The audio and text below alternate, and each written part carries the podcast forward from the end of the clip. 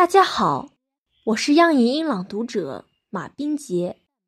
今天是二零二三年的最后一天，在这里，我给大家朗诵一首雪石老师的原创诗歌。二零二四新年快乐！祝大家二零二四年全家安康，幸福永远。新年的钟声响起。我站在时光的交汇点，向过去挥手告别，向未来张开双臂。我感激这岁月的馈赠，也期待着未来的惊喜。我知道，每一个新的日子都值得期待。我们感激。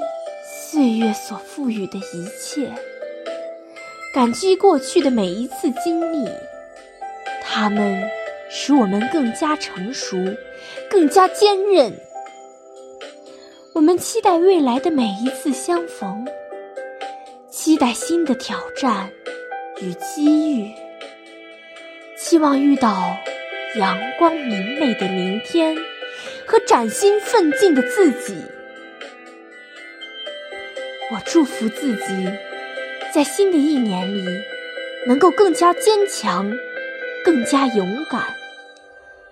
我祝福家人和朋友，在新的一年里健康、快乐、平安。